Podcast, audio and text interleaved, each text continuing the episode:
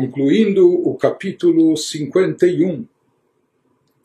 Depois de um longo e profundo exemplo e analogia que o Alter Ebe nos trouxe do funcionamento da atuação da alma sobre o corpo e da forma de energização da forma de vivificar o corpo e cada um dos seus órgãos e poderes, conforme nós vimos de maneira extensa no decorrer desse capítulo nas sessões anteriores.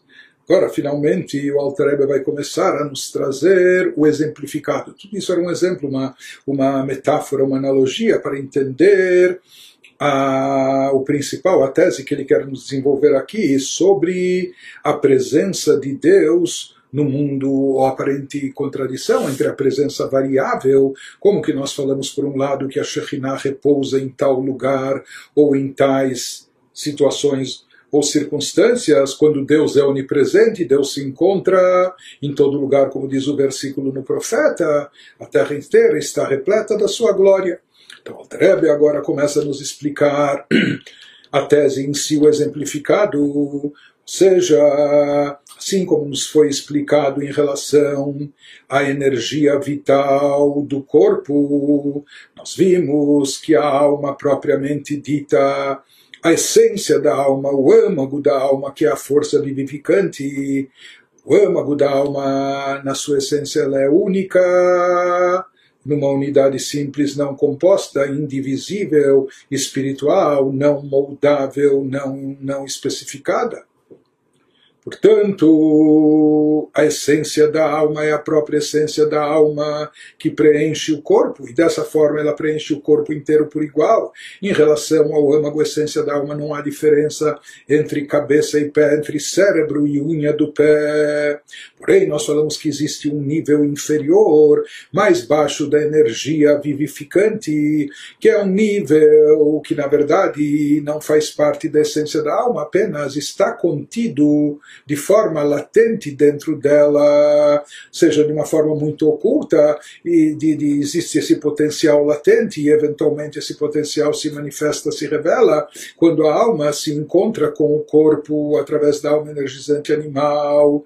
Então existe esse nível inferior de vitalidade que na realidade não se trata da própria essência da alma, mas sim de um poder contido dentro dela, contido de forma latente.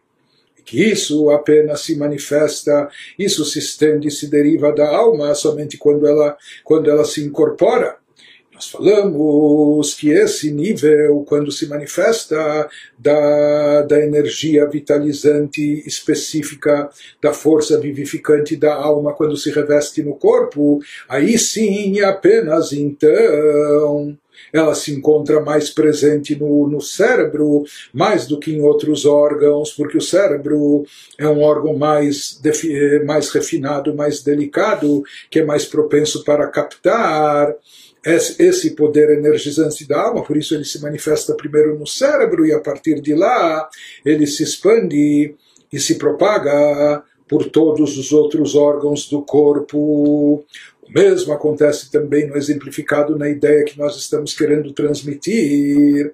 Na realidade, Deus, na sua essência, seja, quando nós falamos do, falávamos do, do âmago da essência da alma, isso serve de exemplo para a essência divina para a essência de Deus, Deus na sua própria essência, ele é onipresente, ele preenche todos os universos, universos físicos, espirituais, todos os mundos, todos os seres e criaturas, todos os espaços, seja espaço físico ou espaço espiritual, ele preenche tudo por igual, tudo de forma idêntica. Para Deus, na sua essência, não há diferença entre uma pedra, aqui um inanimada, etc., um mineral inanimado, e um serafim, um anjo sublime, elevado, diante de Deus, que é infinito e limitado, tanto um como o outro, a mesma coisa. Né? Então, Deus, na sua essência, preenche todos os mundos e universos de forma igual e idêntica. Por outro lado, existe uma força vivificante divina que é derivada da essência de Deus, mas que não representa a essência única da divindade. Existe aquela aquele, aquele reflexo da luz divina que vai se constituir na fonte, na raiz da energia vital que se propaga pelos mundos, pelos universos. Isso é chamado de Shekhinah. A palavra Shekhinah significa Shochen, que habita, não é? que paira, que repousa sobre algo mas Shochen, como que se reveste naquilo. Portanto, Shekhinah faz alusão à luz divina, ao reflexo da essência divina, a luz divina não, que se, se desencadeia dele para vivificar os mundos, cada um de acordo com o seu nível, cada um de acordo com a sua capacidade espiritual. E aí sim, nós falamos que há diferenças entre as distintas categorias, e quando nós falamos do nosso mundo físico e terrestre, aí se fala que assim como essa força específica é derivada da alma, que na essência estava só de forma latente, porém, quando ela se depara e se encontra com o corpo, então se manifesta esse poder que pode se dividir em 613 forças específicas, etc. A mesma coisa também quando a energia divina se depara aqui com o corpo, significa com o mundo físico e terrestre.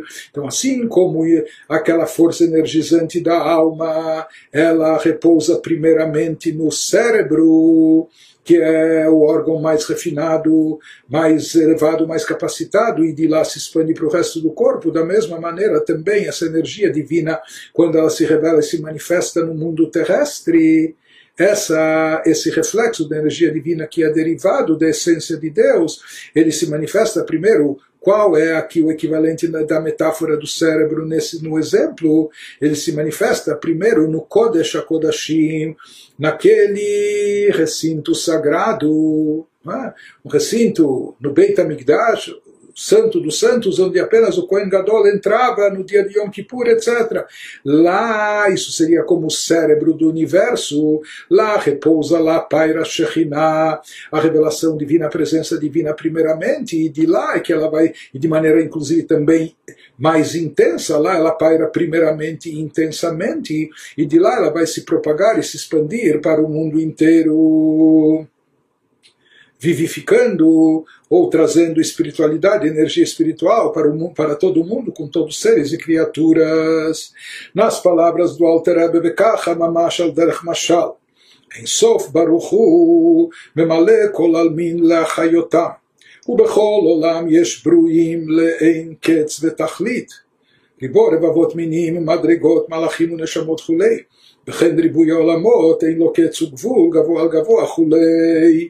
Em linguagem figurada, o modo pelo qual os poderes da alma energizam as partes do corpo, conforme todo o exemplo que nós descrevemos anteriormente, é idêntico à maneira como o abençoado infinito, como Deus preenche os componentes de todos os mundos e os energiza, que aqui os mundos, seus componentes, são equivalentes aos órgãos do corpo, no exemplo. E esses componentes são muito numerosos, porque em cada mundo existem infinitas e ilimitadas criaturas, centenas de milhões de níveis de anjos e almas, etc. Os campos espirituais nas dimensões elevadas, havendo também uma enorme quantidade de mundos, sem fim nem limite, cada um mais elevado que o outro. Então ele nos diz Assim também atua a energia divina sobre todos esses universos, sobre todas as, as dimensões.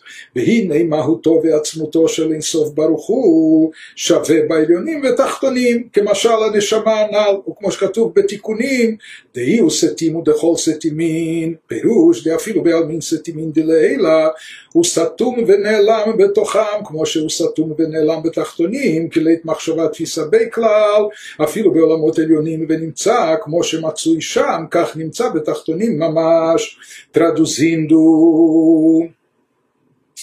Porém, ao contrário desses numerosos componentes, mundo, do universo, dos universos espirituais, até do mundo terrestre, que diferem uns dos outros na iluminação divina que recebem, ou seja, que anjos e almas que estão no mundo de Briá, eles recebem uma iluminação divina mais forte, intensa, mais elevada do que eh, os anjos e almas que se encontram no mundo de Yetzirah abaixo de Biriá, e aquilo que está no plano terrestre recebe muito menos revelação divina do que nesses planos superiores e assim por diante. Mas isso ele nos fala é apenas essas variantes, essas variações, é apenas no que diz respeito à revelação do fluxo da luz divina, do reflexo da luz divina que vem para energizar os mundos os seres e criaturas de acordo com as suas características, seus níveis, sua capacidade. Porém, o âmago essencial da abençoada luz infinita, que é aquilo que corresponde à essência da alma, a essência da alma que nós falamos que ela se manifesta por igual no corpo inteiro, da cabeça aos pés. Igualmente aqui, o âmago essencial da abençoada luz infinita, quando nós nos referimos à essência de Deus, está igualmente presente nos mundos superiores e inferiores, como no exemplo acima do âmago essencial da alma, que não tem localização específica no corpo. Por isso, já que em relação à essência, tudo e todos da essência de Deus, tudo e todos são iguais, por isso explica o Alter Ebe, como está escrito no Tikkun por isso consta de fato na introdução do Zohar no Tikkun que Deus é oculto de todos os ocultos. Deus é oculto de todos os ocultos. O que, que significa isso? O que significa que, mesmo dentro dos mundos ocultos elevados, se fala na Kabbalah que existem alma de Itkassia e alma de Itgalia, mundos ocultos e mundos revelados. Mundos ocultos são mundos mais elevados, onde lá há uma divindade presente tão intensa que ela nem pode se revelar, nem pode se manifestar, por isso ela permanece oculta de tão elevada que é. Existe os mundos revelados. Assim como no mundo oculto se diz como aquilo que está debaixo d'água, está submerso, está lá, mas está longe dos olhos, está escondido. Né? Já os mundos revelados é aquilo que a gente vê de forma revelada, mais eh, explícita ou até de forma palpável, não só no mundo físico, mas também nos mundos espirituais, anjos, almas, mas que eles são perceptíveis. Mas por serem revelados, isso significa que eles estão até num nível abaixo. Porque aquilo que pode ser revelado, isso indica que é uma luz que já foi, que já foi sintetizada, que já foi diminuída, que já foi condensada, limitada, e por isso ela pode estar evidente, ela pode estar revelada. Aquilo que é muito intenso, muito elevado permanece oculto. E aqui no Tikkun ele nos diz que Deus é oculto de todos os ocultos. Isso significa o quê? O que significa que mesmo dentro dos mundos ocultos elevados, ou seja, mesmo em relação àqueles planos espirituais tão mais elevados e tão elevados que por isso precisam permanecer ocultos, ele, Deus, mesmo em relação a esses mundos, permanece oculto e escondido.